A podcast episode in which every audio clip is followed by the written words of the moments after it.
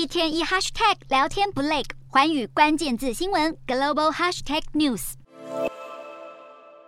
中国政府企图延伸势力，涉嫌在全球设置超过五十个海外警察服务站，搜捕流亡海外的异议人士。加拿大皇家骑警当地时间二十二日，针对相关调查发表声明，指出多伦多省与科技重镇万锦市设有多座未经申报的中国警察服务站，已经严重威胁到加拿大国家安全。中国外交部不断否认透过海外服务站搜捕异议人士的指控。中国驻加拿大大使还辩称，设置服务站的用意是协助中国公民更新证件等行政事务，并没有非法调查当地人士。不过，西方国家认为中国不仅借此恐吓、威胁、骚扰反对派返回中国受审，还可能与北京中央统战部门联结，拓展海外影响力。早在几年前，加拿大与中国关系就开始急剧下降。美加两国政府在二零一八年逮捕并拘留华为副董事长兼财务长孟晚舟，引爆美加与中国间激烈的外交战。而今年 G20 领袖峰会期间，习近平当面指责杜鲁道泄露会谈内容，让两国紧张更显而易见。对中国挑战国际社会的行径感到十分不安的，当然还有加拿大老大哥美国。美国媒体报道，首都华府上空禁飞区近几个月来出现数百架中国制无人机，美国国会非常担忧，这恐怕是中国间谍活动的新手段。美国政府高度关注由中国政府资助的无人机制造大厂大疆创新。虽然大疆创新一再强调无人机设有地理围栏限制，无法进入敏感地带，不过用户却可以透过简略方式操纵无人机飞越禁飞区，引发搜集情资的嫌疑。参议院情报委员会副主席卢比欧警告，任何中国科技产品都存在风险与漏洞，都对美国国安构成相当程度的潜在危害。